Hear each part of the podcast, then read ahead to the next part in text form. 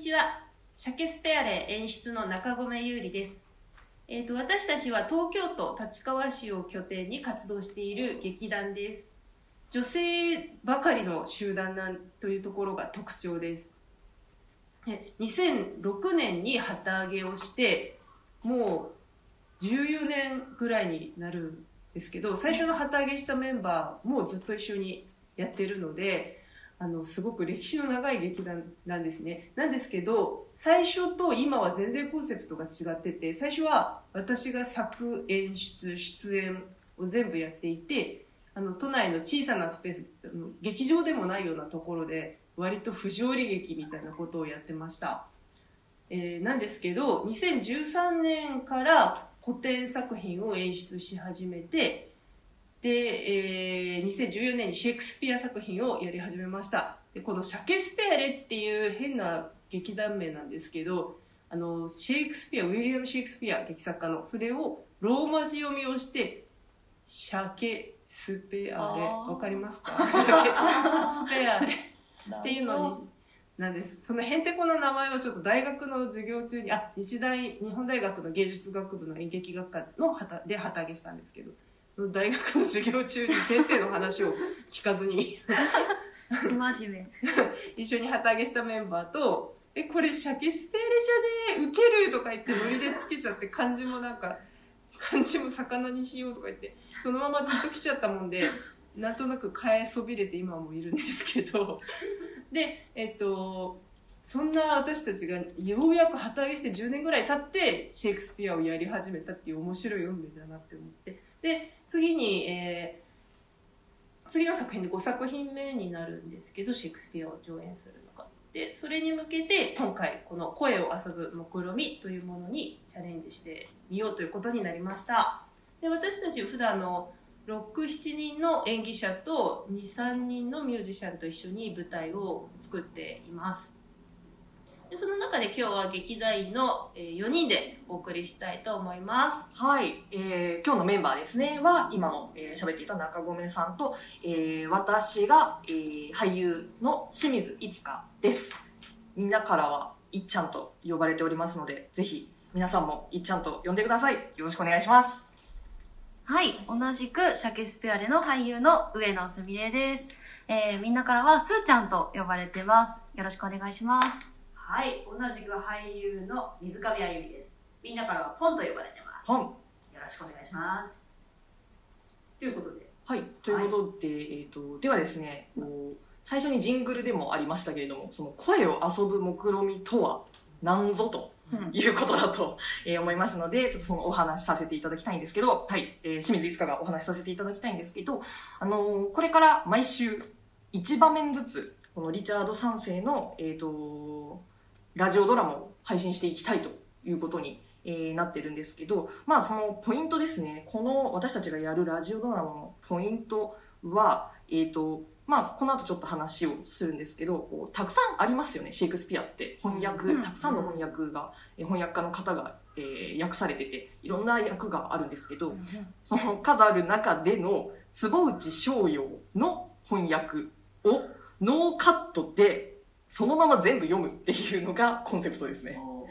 おおなんて大変なんだっていう感じなんですけど、あの、まあ、なんでそんなことを、大変なことをするのかというと、と4月にする公演でノーカットで全部やると大変なことになってしまうので、5時間とかに多分なっちゃうと思うので、それもなかなか難しい。でも、この毎回1場面ずつ、ちょっとずつこう配信していくっていうやり方だったら、あの、ストーリーを、リチャード3世のストーリー全部丸ごとお楽しみいただけるのでは？ということで、えー、やってみようということに、えー、なりました。あの、4月の公演を、えっ、ー、と、見ていただける人、えー、が、なんかストーリーをちゃんと知りたいわって言って、こう、あらかじめ聞いていただいて、えー、おこういう話なのかって分かっていただけるんじゃないかなということで、今からやっていこうと。4月の前にと。4月の前に。そうですね。いう感じですね。やっぱシェイクスピアってこう全部の場面にすごい見どころがあったりするじゃないですか。そうですね。やっぱこう全部やりたいですよね。うん、っていうところもあってですよね。そんなシェイクスピアについてですけど、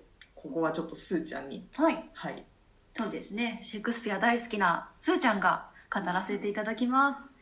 えっと、シェイクスピアっていうとちょっと難しい、昔の作家なんじゃないかなって気がするんですけど、もう、そんなことはない。おないはいあの、現代にも通ずるね、あらゆる萌えや、こう、胸熱要素の散りばめられた素晴らしい劇作家です。愛が強いはい。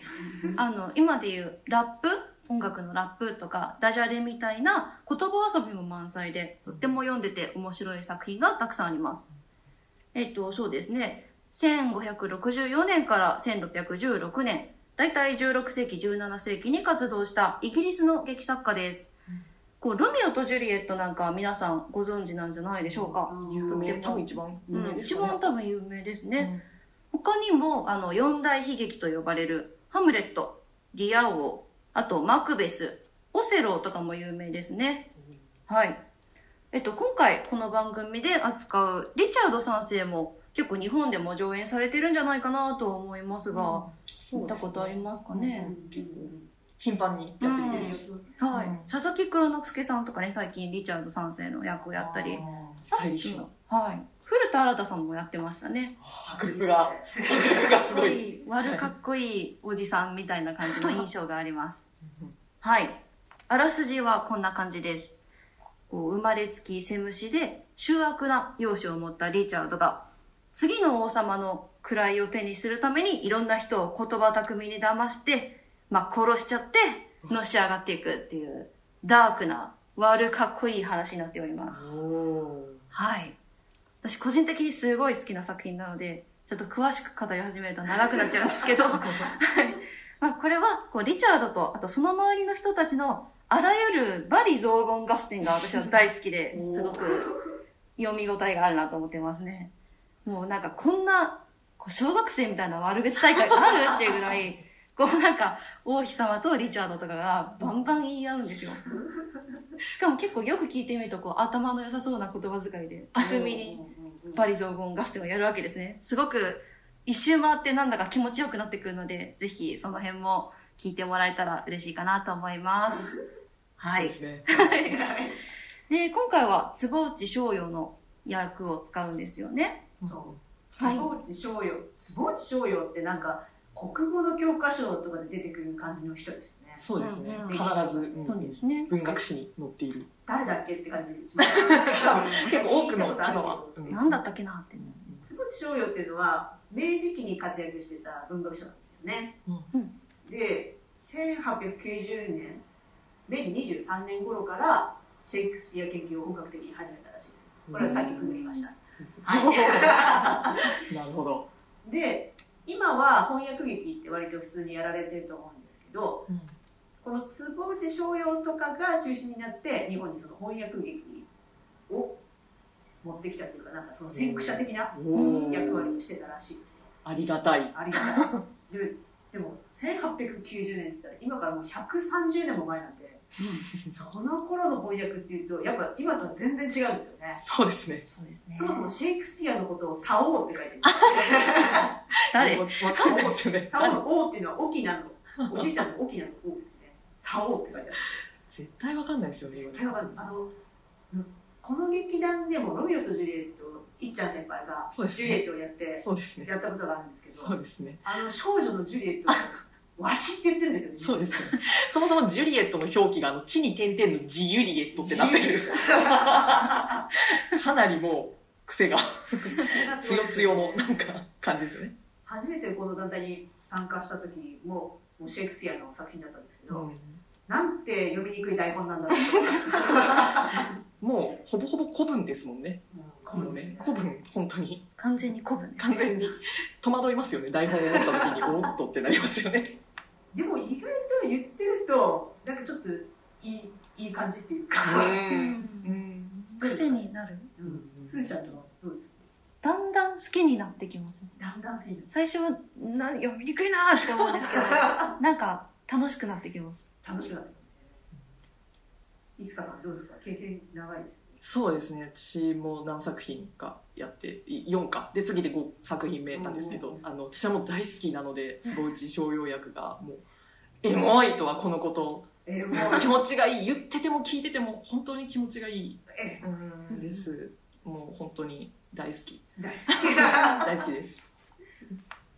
そうですね。あのずっと坪内逍遥役でシェイクスピアをやろうということでやってたんですけどそれはあのシェイクスピアってもうすごく遠い世界で私たちが生まれる100何百年も前の作品を日本でやるって時にかえって一番遠い坪内逍遥役をえ上演した方が真実に近づけるんじゃないかなって思ったことが始まりそれが直感でだんだんやっていくうちに坪内逍遥のあの翻訳をしている時の日本語と英文のこの引き裂かれ方とかもすごい面白いなと思ってきてるしそれは私たち女性があのリチャード3世っていうイギリスの王様男性のセムシの王様を演じるっていう時の引き裂かれ方にも結構通じて面白いなと思ったところがあるし、まあ、でも一番はすごく肉感的っていうか官能的っていうかこうなんか体にしみる感じがするなっていうところが一番面白くて、なので次回からはいよいよ一幕一話から全部とがきも含めてやって 朗読していきたいと。早速。早速ですね。なのであのなんだかわかんないなって多分聞いてる方は思うと思うんですけど それもこうわかんないことはわかんないままこうなんか体に染み入る音楽みたいな感じであの感じてくれればこう、まあ、すごく忙しい日常の中であなんか今だけちょっと違うかもっていう昔の風を感じるみたいなことで聞いていただけたら嬉しいなって思います。